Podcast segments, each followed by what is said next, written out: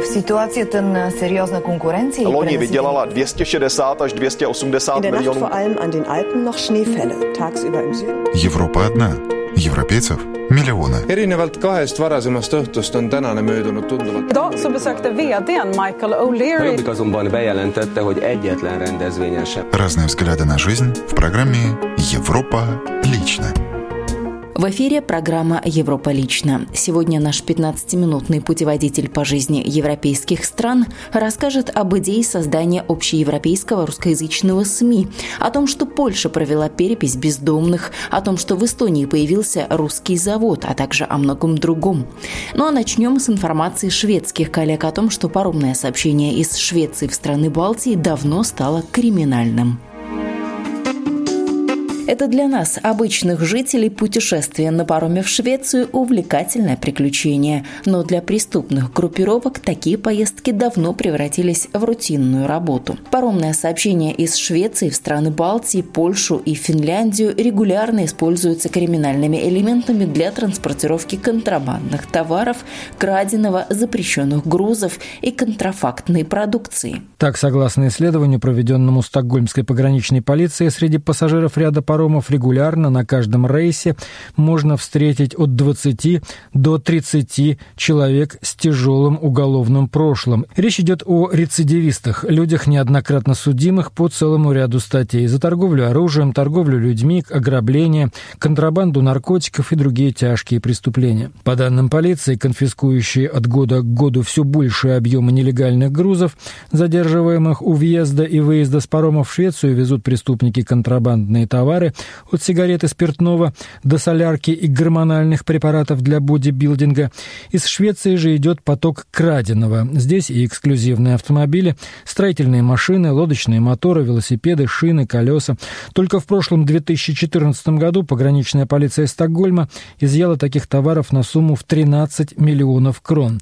Речь идет о паромных переправах, терминалах не только в Стокгольме, но и в Нюнисхамне и в Капельшере. Для сравнения, в 2013 году было изъято краденого на 12 миллионов, а в 2012 году на 10 миллионов крон. В сферу этого полицейского исследования попали в 2014 году 350 паромных рейсов, и наибольшее число криминальных деяний было зафиксировано на маршрутах Стокгольм-Рига, а также на маршруте из Сталина через Хельсинки в Стокгольм и обратно. По словам представителя пограничной полиции Шеля Оки Карлсона, речь не идет о мелких воришках, а о серьезных уголовниках с разнообразным криминальным прошлым, которые могут представлять реальную угрозу как для пассажиров паромов, так и для общей безопасности судов судов. Полицейские считают, что раскрытые ими преступления – это лишь вершина айсберга, при том, что Швеция превратилась, по их словам, в важный стратегический транзитный маршрут по перевозке краденого из Скандинавии, далее в страны Балтии и Польшу, и далее, со всей очевидностью, в Россию, Беларусь или Украину. Говорится, что ворованное в больших количествах везут через Швецию из Норвегии. Впрочем, везут не только краденое, но и подержанные товары, представляющие опасность для окружающей среды.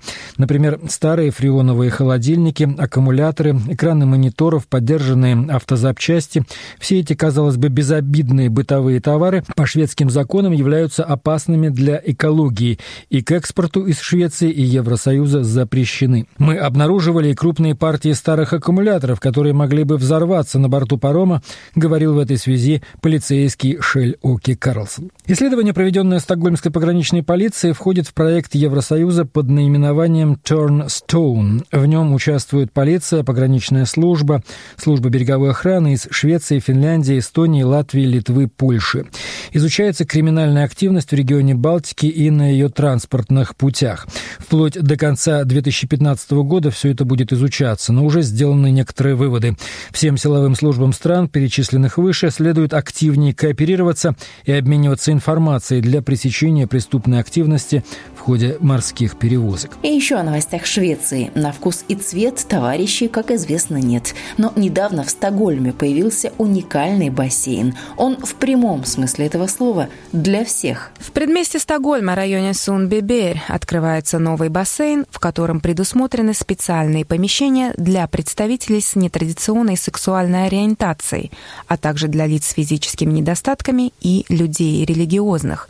Об этом сегодня сообщает газета «Метро». Здесь есть дополнительные раздевалки для трансвеститов, для людей с пониженными физическими возможностями, для женщин, исповедующих ислам. Для последних в продаже имеются специальные купальные костюмы буркини. Идея в том, чтобы каждый мог почувствовать себя здесь желанным гостем. Для обеспечения наилучшего сервиса персонал бассейнового комплекса прошел специальное обучение. Польше завершился подсчет бездомных. Патрули полиции совместно с сотрудниками центров социальной помощи посещали места, где чаще всего можно встретить бездомных людей, записывали их данные и предлагали помощь. Такой подсчет ведется каждые два года по заказу Министерства труда Польши. В 2013 году количество бездомных превысило 30 тысяч человек. Примерно столько же бездомных зафиксировано и в 2015 году. Около 80% из них – мужчины. Подсчеты бездомных показывают, что их количество в Польше удерживается приблизительно на том же уровне. К тому же сложно сказать, точно ли это количество, ведь бездомных сосчитать очень сложно, объясняет координатор программы «Мы сможем» в организации «Каритас Польша» Януш Сукенник przez to, że się nieustannie przemieszczają. Так происходит из-за того, что они постоянно перемещаются, пользуются услугами разных центров помощи. К тому же существует группа людей, которые находятся за пределами какой-либо помощи, живут на пустырях. Так что по некоторым подсчетам названное число 30 тысяч может быть увеличено даже до 10 раз. Это не означает, что бездомных становится больше, однако в Европе есть э, к этому тенденция. Это связано с экономической ситуацией, сокращением социальных программ. Беспокоит то, что среди бездомных увеличивается количество молодых, которые выходят из домов ребенка или неблагополучных семей, а также заключенные. Стереотипы о бездомных людях, что они сами виноваты, что они грязные, неухоженные пьяницы, не всегда оправданы. Зачастую эти люди – жертвы трудной ситуации, в которой никто не смог им помочь, рассказывает социальный работник неправительственного объединения «Открытые двери» Александра Купчик. To niekoniecznie jest uzależnienie, tak? To, to są eksmisje. Это не обязательно результат какой-то зависимости. Это и те, кого выселили из квартиры, и выходцы интернатов, а также вышедшие из тюрем. Мы стараемся разрушить стереотипы бездомных. Это одинокие люди, у которых нет поддержки семьи, которым сложно прийти и попросить о помощи. Тем более они просили когда-то, а им не помогли. Теперь не верят, что им могут помочь сейчас. Бездомный Артур Ханшель говорит, что его история бездомности очень проста. Chodzi mianowicie o родина патологична. На самом деле речь идет о патологической семье. Отец злоупотреблял физической силой, психологическим давлением, было время, что и алкоголем. И в определенный момент я сказал, что с меня довольно. Януш Сукенник из Каритас Польша объяснил, что бездомность – это вид зависимости. I to bardzo poważne, zwłaszcza, że dotyka w większości mężczyzn. Причем очень серьезный вид, который зачастую касается мужчин. Уходит мотивация, что является следствием, например, злоупотребления алкоголем, а бывает, что и наркотиками. Кроме того, таких людей охватывает жизненная отрешенность. Мы стараемся помогать людям, которые в первую очередь сами хотят себе помочь. Критерии не такие сложные. Необходимо придерживаться трезвого образа жизни, пройти базовую терапию и принять требования нашей программы «Мы сможем», которая длится около трех лет. И оказалось, что не так просто найти желающих. Мы ищем их везде, на улице, в центрах помощи, а последнее время также в тюрьмах, потому что каждый вышедший на свободу потенциально бездомный. Существуют такие своеобразные формы борьбы с бездомностью, как лавки, выполненные в такой форме, чтобы бездомные не могли на них спать, или, например, установка ограждений, чтобы бездомные не могли пройти и так далее. Януш Сукенник считает, что с точки зрения эстетики города это является каким-то решением, но проблема все равно остается. Ten pomysł przyszedł z zachodu, z zachodniej Europy już dosyć давно. Эта идея пришла с Запада. Там это есть уже давно. У нас только недавно стали появляться такие лавки, например. Но я думаю, что в этом есть доля лицемерия. Стараемся сделать проблему невидимой, а она существует и углубляется. Как рассказал Александра Купчик, организация «Открытые двери» провела инициативу, целью которой было уменьшение количества бездомных на вокзалах и в приближенных районах. Специальные люди, сидворкеры, выходили на улицы, чтобы поговорить с бездомными и предложить им помощь, за которой они нередко не решаются обратиться. Wsparciem objęliśmy 270 osób. Так? То... Нашей поддержкой мы охватили 270 человек. Из них 102 человека получили поддержку на постоянной основе.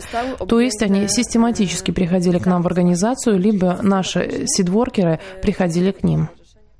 Подводя итоги дискуссии о бездомных, Януш Сукенник сказал, что действия по борьбе с бездомностью имеют характер симптоматического лечения, а так быть не должно. Mam wrażenie, że nasze działania mają... Каждая из организаций социальной помощи лучше или хуже реализует свой тот или иной план. Но все это не придает подходу целостности. Например, в Италии и других странах Запада очень развита социальная экономика.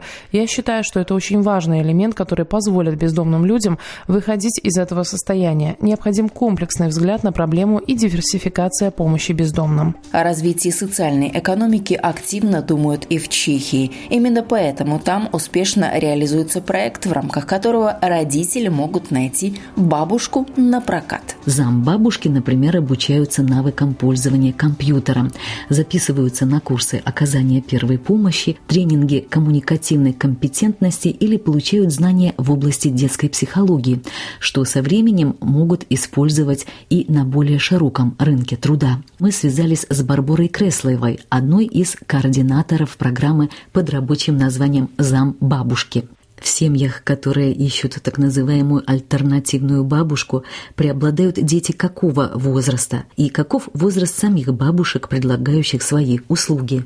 Там век детей от я бы сказала, что дети в таких семьях самого разного возраста, практически от новорожденных младенцев до 15-летних подростков, а минимальный возраст бабушек у нас 55 лет. На что изначально сосредоточены усилия координаторов вашей программы?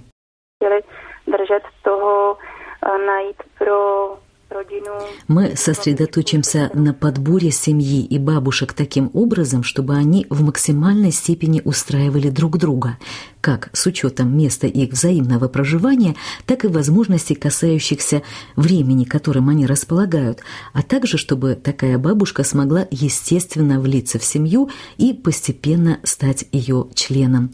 Это в идеальном случае. В этом отличие от тех помощниц, которые посредством агентств нанимают в семью с целью ухода за ребенком. В этом же состоит наиболее существенная разница между агентствами и нашим центром. От своих коллег в Брно мы узнали, как важны первые беседы с потенциальными кандидатками на роль бабушек и с семьями, чтобы можно было правильно подобрать эти пары. Вы слушаете программу «Европа лично». Из Чехии отправляемся в Финляндию, где на днях широкий резонанс в обществе получила идея создания общеевропейского русскоязычного средства массовой информации. Мнения относительно необходимости нового вещательного канала разделились. Глава финского МИДа Эрки Туомиоя скептически относится к идее создания общеевропейского русскоязычного СМИ. Вместе с тем министр считает, что русскоязычное вещание можно было бы расширить внутри Финляндии. ЕС рассматривает возможность создания русскоязычного СМИ для борьбы с российской пропагандой. В Финляндии к этой затее относятся скептически, однако дискуссия пойдет на благо, считает глава финского МИДа. Многие живущие в Финляндии русскоязычные с интересом отнеслись к предложению о европейском русскоязычном СМИ. Разногласия вызывает содержание такого канала. Если предполагать, что мы создаем какое-то средство антипропаганды, то мы просто создадим второе средство пропаганды. Мне, например, канал антипропагандистский, ну, просто неинтересен, я не буду его смотреть. Министр Томиоя тоже сторонится идей пропагандистского телевидения или радио из Финляндии в соседнюю Эстонию, где совсем скоро начнет работу новый завод с русским капиталом и европейскими амбициями. Новый завод фирмы «М-Лак», который построили в Нарвском промпарке. Российские предприниматели будет выпускать лаки и краски, предназначенные для обработки металла на всех видах транспорта и металлоконструкций в промышленности. В строительство и оборудование было инвестировано порядка 5 миллионов евро. На эстонском заводе «М-Лак Эсти» планируется планируется выпускать до 6 тысяч тонн лаков и красок в год. Основной рынок сбыта для продукции эстонского предприятия – страны Европейского Союза. Одним из немаловажных направлений работы МЛАК Эсти является создание на базе Нарского завода самой крупной в странах Балтии научно-исследовательской лаборатории по разработке инновационных защитных материалов. Когда завод выйдет на проектную мощность, что может занять от года до полутора лет, на нем будет работать порядка 50 50 человек. Ну что ж, и завершим сегодняшнюю программу балканской страничкой, которую подготовили наши коллеги русской службы болгарского радио. Премьер-министр Сербии Александр Вучич заявил, что ожидает более серьезную поддержку от Евросоюза евроинтеграции Сербии.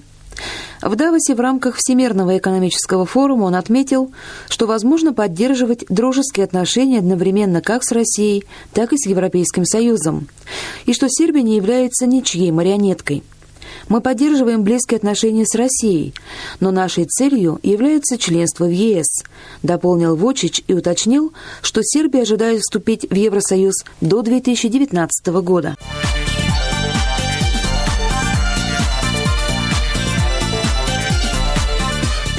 Крупнейшие древние гробницы, обнаруживаемые когда-либо в Греции, в Амфиполисе, найдены тленные останки не менее пяти человек. Анализ почти 550 костей, найденных в гробнице, не проливает свет на то, кому они принадлежат. Вопрос становится предметом спекуляций, так как гробница датирована эпохой Александра Великого. При помощи новых анализов будет сделана попытка идентифицировать более точно захороненные лица. Это была программа «Европа лично» о том, как живут европейцы. Совместно с нашими коллегами русских радиостанций Европы мы продолжим рассказывать ровно через неделю. До новых встреч!